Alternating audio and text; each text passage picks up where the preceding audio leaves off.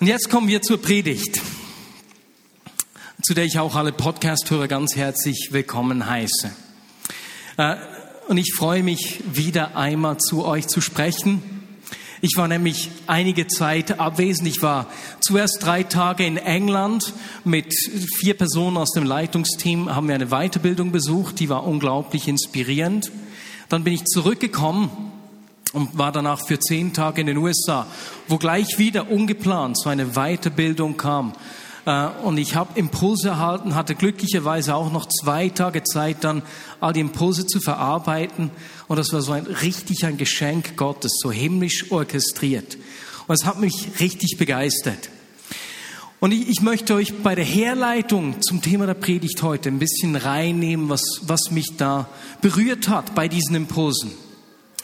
In dieser Zeit in England haben Christa, Benne, David und ich eine Learning Community vom Leadership Network besucht.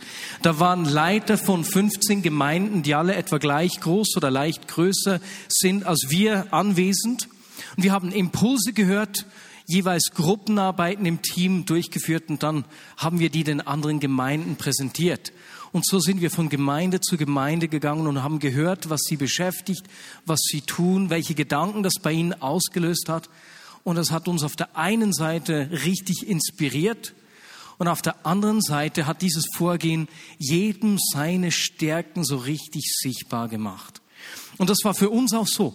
Uns und auch den Leitern der anderen Gemeinden ist aufgefallen, dass wir in der Vignette Bern eine ausgesprochen gesunde Gemeinde sind und dass wir unsere Vision wirklich leben. Unsere Vision stellt ja eine Welt vor, in der das Reich Gottes im Leben aller Menschen sichtbar wird. Dafür leben wir. Und zu merken, dass Menschen aus der Wiener Bern sich wirklich in hohem Maß verschenken, um sein Reich sichtbar zu machen.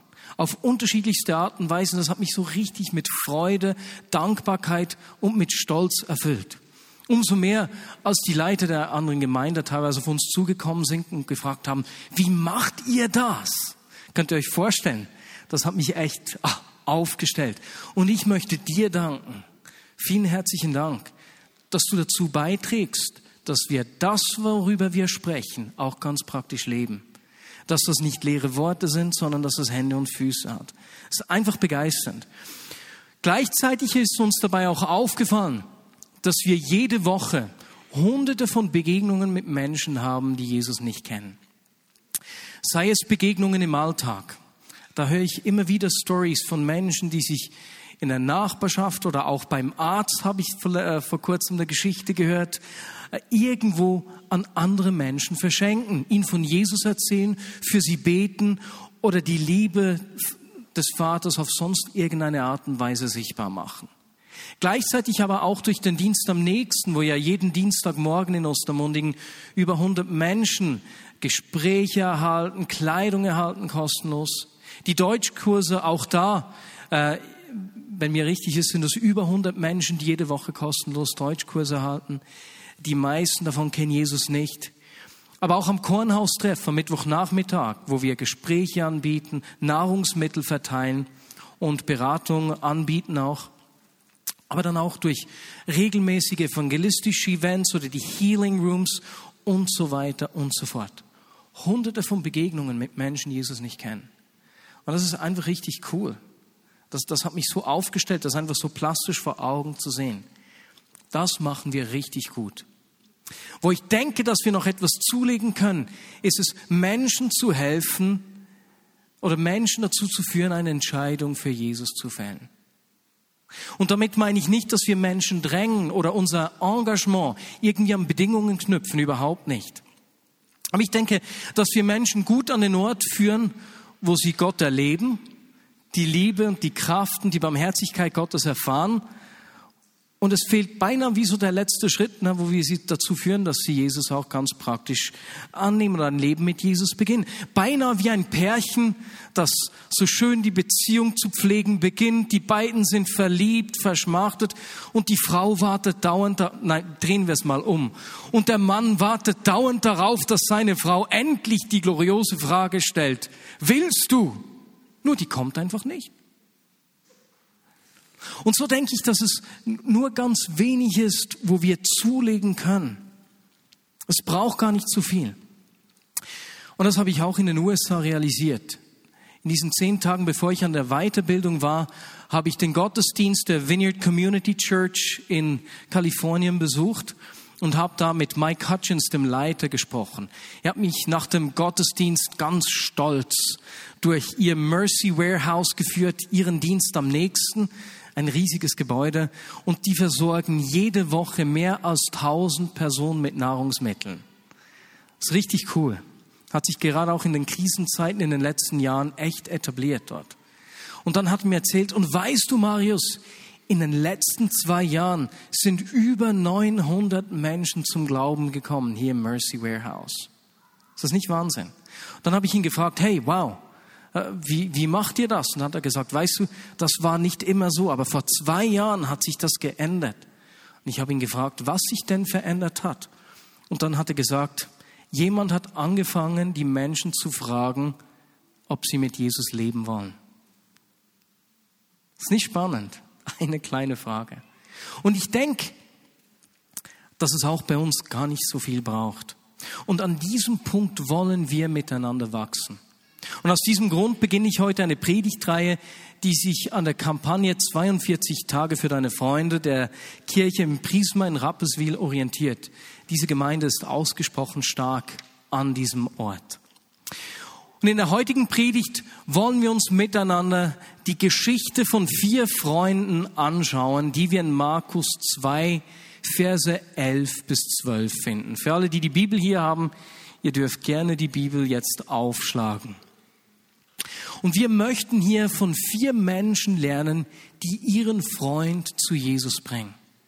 Und diese vier Männer sind uns ein echtes Vorbild. Und ich beginne zu lesen ab Vers 1. Markus 2, Verse 11 bis 12. Einige Tage später kehrte Jesus nach Kapernaum zurück. Die Nachricht von seiner Ankunft verbreitete sich schnell in der ganzen Stadt. Es dauerte nicht lange, da war das Haus, in dem er wohnte, von Besuchern überfüllt, so dass kein einziger mehr Platz hatte, nicht einmal draußen vor der Tür. Und er verkündete ihnen Gottes Wort.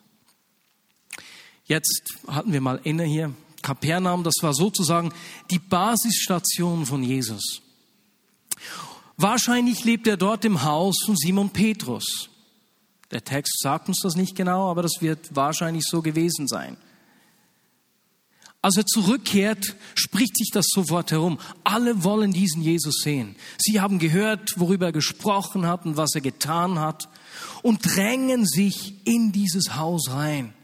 Das Haus und der Hof beginnen sich zu füllen. Stell dir das vor, da kommt keiner mehr rein, immer mehr Menschen versuchen reinzudrängen.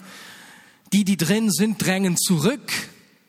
Es ist heiß, stickig und Jesus beginnt zu sprechen. Wow, ist doch cool. Davon träumen doch häufig Gemeindeleiter, ne? Voll gefülltes Haus, vor versammelter Menge sprechen können. Es gibt einfach ein Problem. Es hat keinen Platz mehr für Menschen, die von außen reinkommen möchten.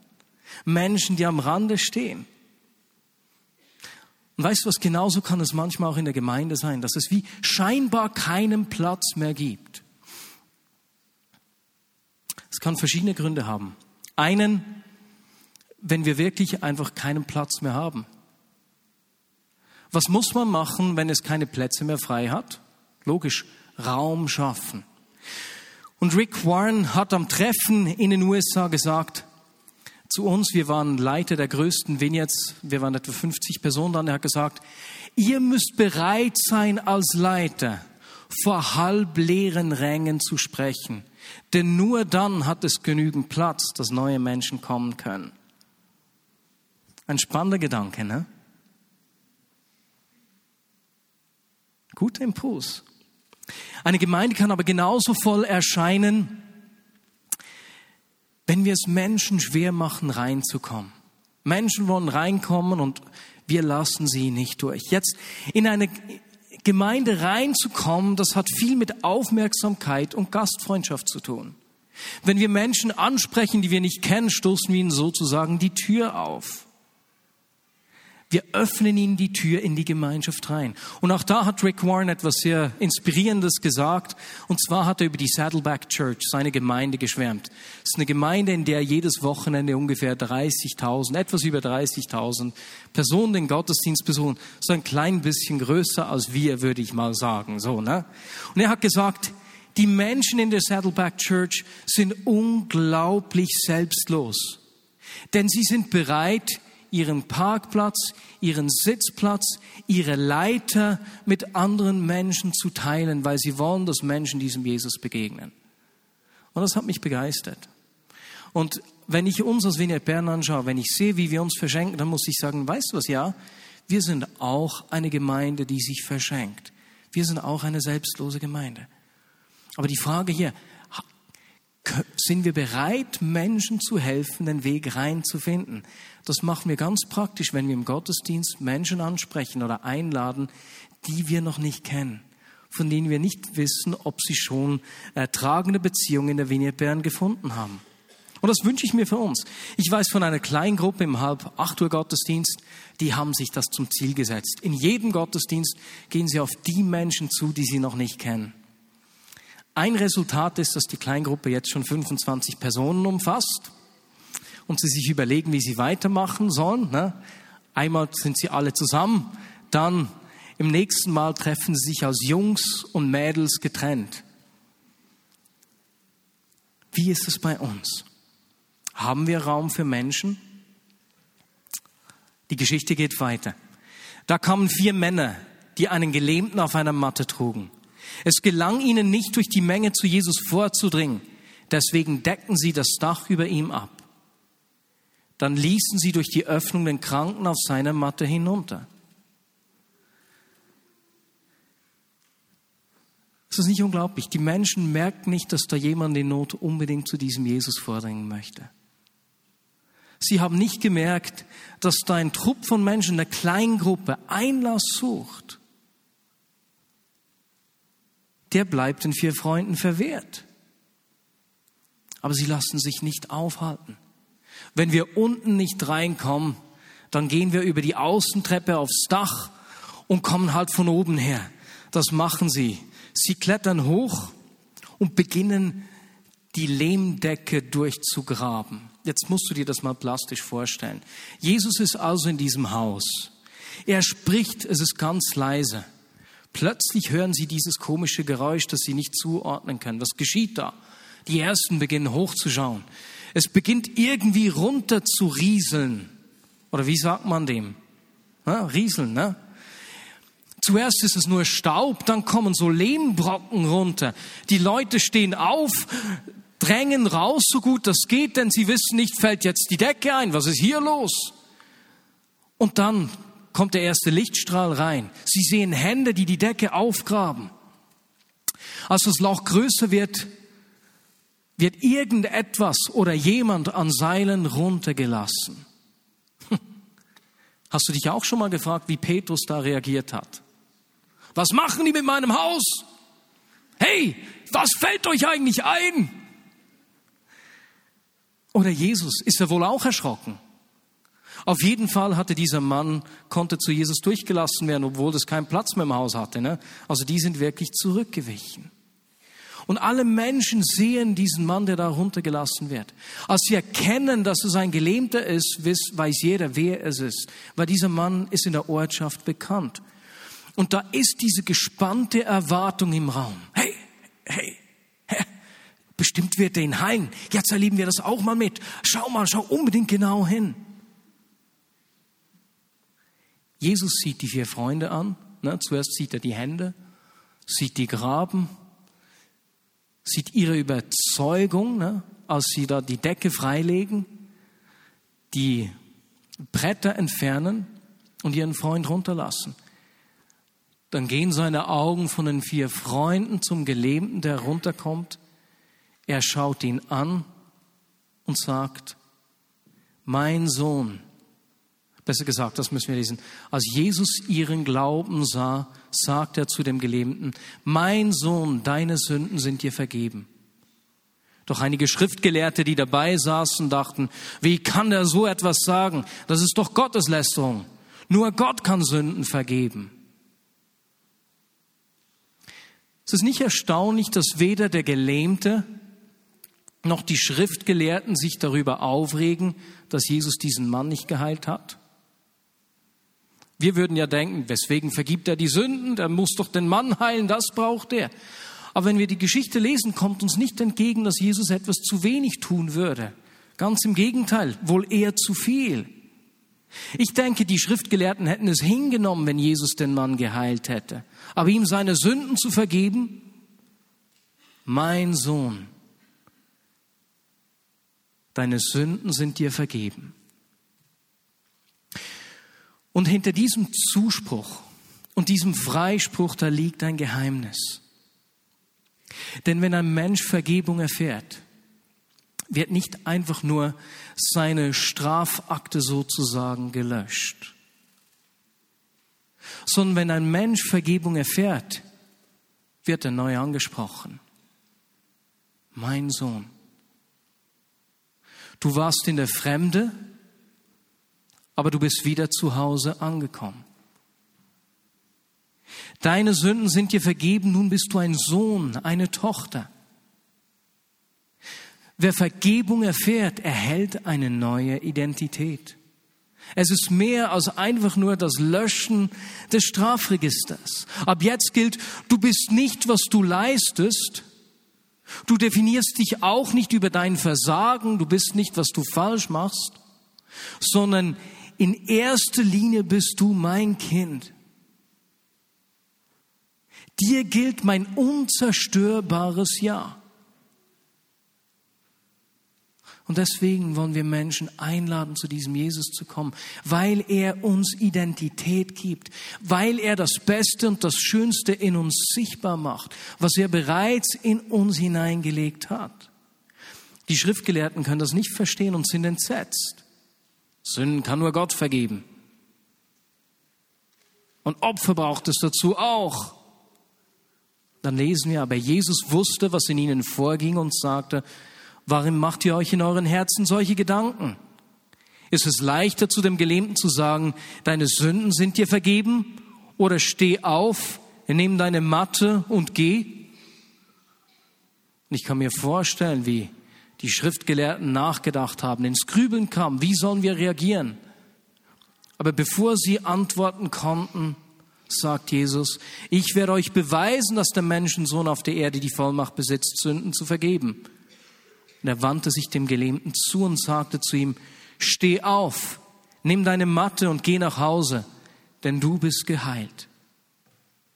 Der Mann sprang auf, nahm die Matte und bahnte sich einen Weg durch die staunende Menge. Da lobten sie alle Gott. So etwas haben wir noch nie gesehen, riefen sie. Ist das nicht einfach begeisternd?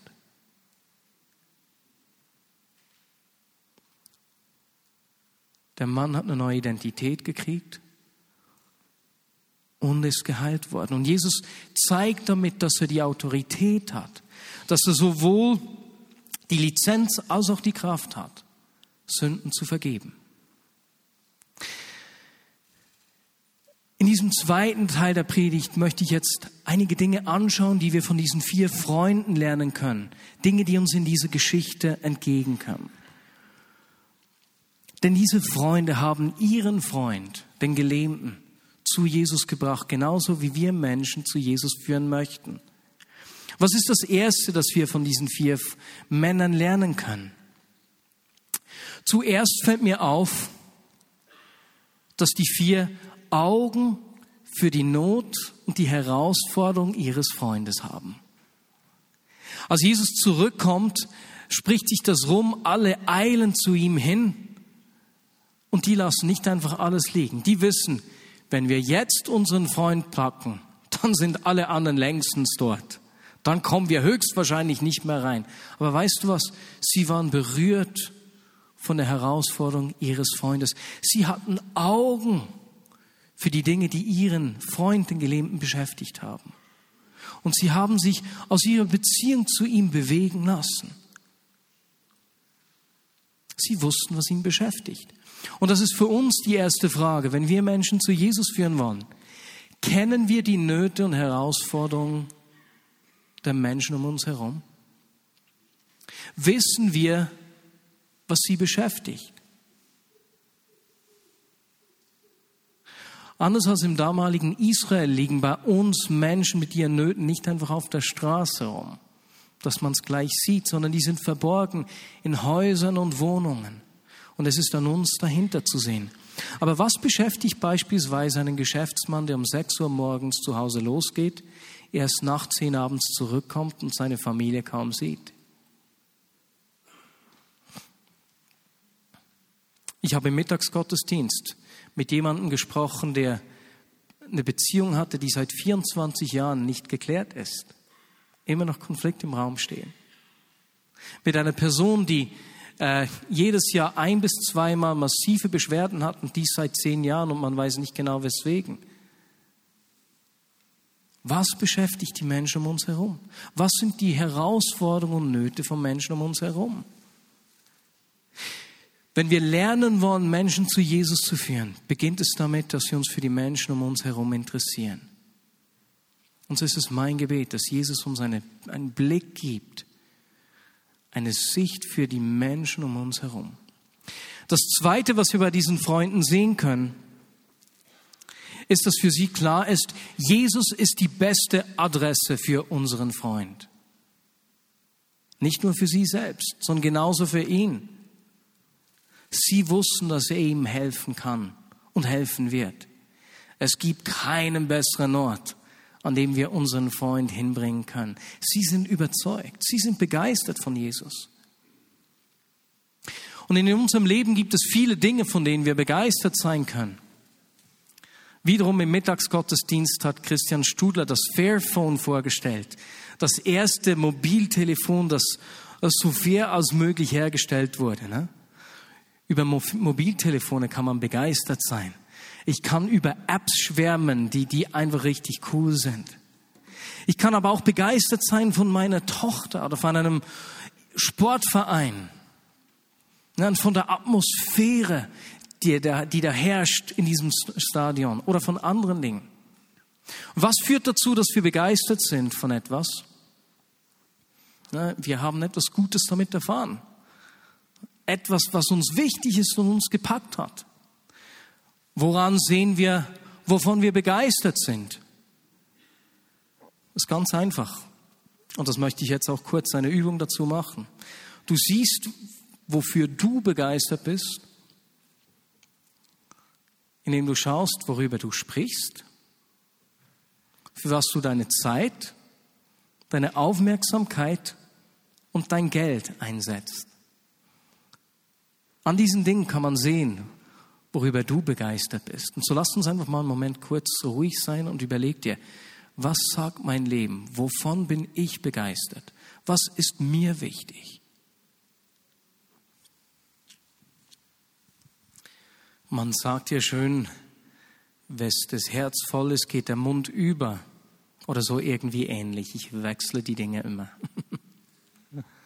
Ich wünsche mir, dass ich und wir so von diesem Jesus begeistert sind wie die vier Freunde. Dass es für uns ganz klar ist, er ist der beste Ort für meine Freunde. Und wenn du jetzt gemerkt hast, hey, eigentlich bin ich von ganz vielen anderen Dingen begeistert, aber nicht von diesem Jesus. Und du merkst, dass deiner Überzeugung einer Enttäuschung oder einer gewissen Glaubensmüdigkeit gewichen ist, dann ist es nicht ganz so tragisch. Wir brauchen immer wieder Erneuerung. Und deswegen schaffen wir auch in den Gottesdiensten Raum dafür zu beten. Wenn du das bei dir merkst, suche Menschen, die brennen für Jesus. Und lass dich von ihrem Feuer anstecken. Wir brauchen immer wieder Erneuerung. Sogar unser Körper ist so aufgesetzt, dass er sich ständig erneuern muss. Ich habe gelesen, dass unser Skelett sich alle sieben bis zehn Jahren vollständig erneuert. Sämtliche Zellen erneuert werden. Und scheinbar unsere Haut sogar alle zwei Wochen. Ist das nicht unglaublich? Sogar unser Körper ist so angelegt, dass er immer wieder Erneuerung braucht. Also das brauchen genauso auch unsere Beziehung zueinander und unsere Beziehung zu Jesus. So brauchen wir immer wieder Zeiten der Erneuerung. Und das Dritte, was wir von den Freunden lernen können, ist, die werden aktiv. Die packen ihren Freund und tragen ihn zu Jesus hin. In der Hitze des Tages oder des Abends. Sie schleppen ihn zu diesem Jesus. Wir wünschen uns manchmal, Jesus, wenn du so die Menschen liebst, dann zeig du dich ihnen einfach. So. Ne? Und wir meinen das ganz bestimmt gut. Vielleicht auch manchmal ein bisschen gepaart mit der Angst, dass wir Menschen nicht bedrängen wollen. Aber weißt du was?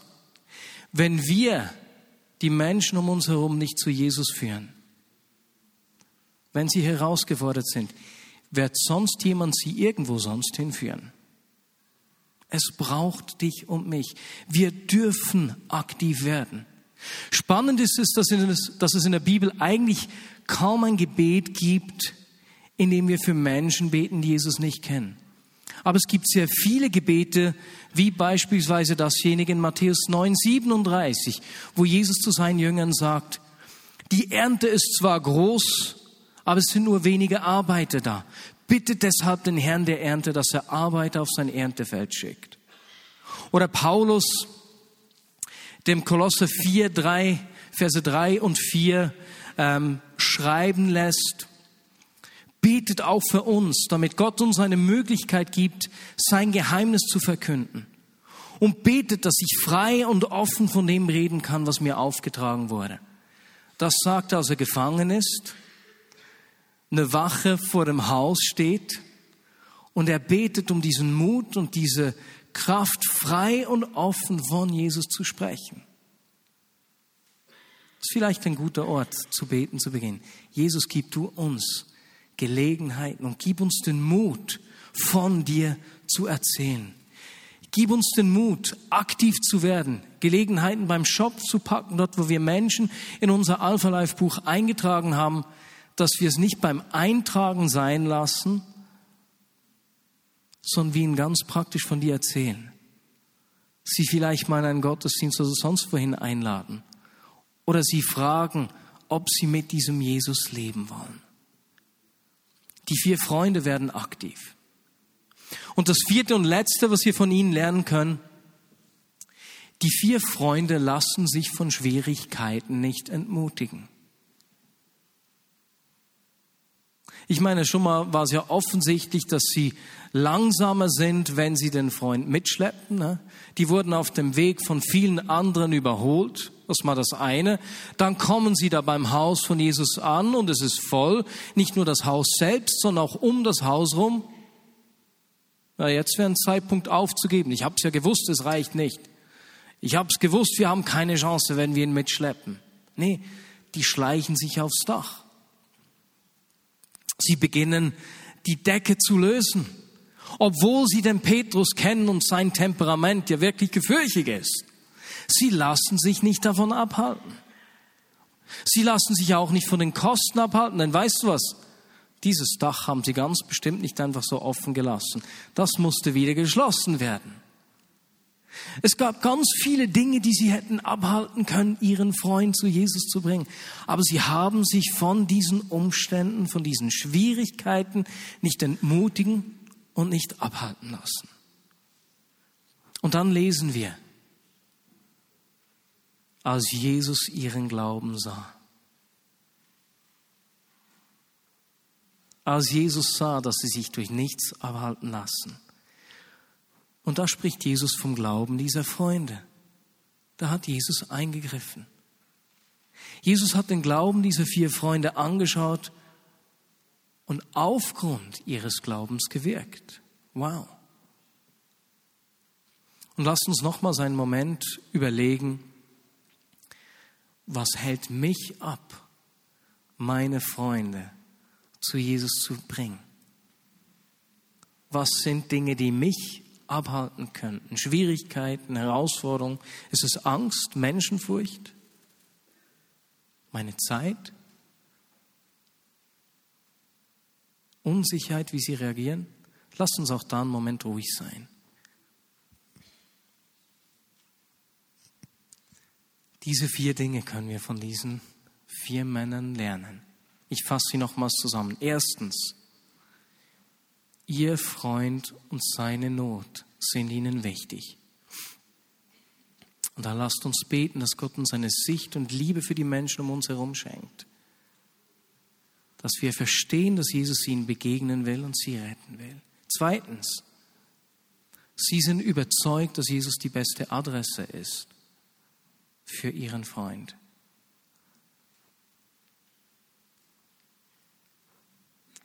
Ich will wissen, dass Jesus die beste Adresse für meine Freunde ist.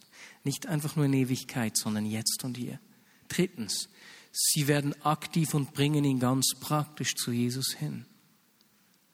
Und auch da können wir beten, wie Paulus oder Petrus für auch schon, dass Gott uns Mut gibt und Gelegenheiten gibt, Menschen von ihm zu erzählen und Menschen zu ihm zu führen. Und viertens, sie lassen sich von Schwierigkeiten nicht abhalten. Wollen wir das auch? Und wenn du hier bist und sagst, ja, ich will in diesem Bereich auch wachsen, dann werde ich dich gleich bitten, aufzustehen und danach dich jemandem zuzuwenden, den du kennst und ihm das ganz explizit zu sagen. So als Ausdruck einer Entscheidung, ich will wachsen. Deswegen frage ich dich dann, das wirklich jemandem zu sagen, wenn möglich, den du kennst. Und wenn du hier bist und sagst, das möchte ich auch, dann steh doch jetzt auf.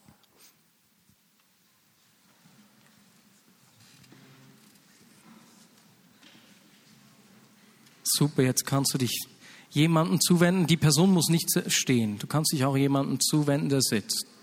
Und bring es mit deinen Worten zum Ausdruck. Ich will an diesem Ort wachsen. Und dann sag genau, worin du wachsen willst. Diese Person wird dich auch daran erinnern können.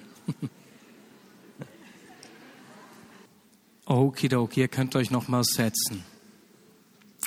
Ich hätte an dieser Stelle auch noch zwei Ministry Times. Ihr könnt schon nach vorne kommen. Ich hätte auch noch für zwei Dinge gebetet, die wir aber schon während dem Worship gebetet haben. Deswegen sage ich das nur für die Podcast-Hörer. Und bete ganz kurz hier. Wenn du dein Leben Jesus geben willst und du hörst jetzt diesen Podcast, dann wollen wir für dich beten. Wenn du merkst, ich brauche Vergebung, ich will die Vergebung annehmen und ein Leben unter der Herrschaft von Jesus beginnen, dann werde ich für dich beten.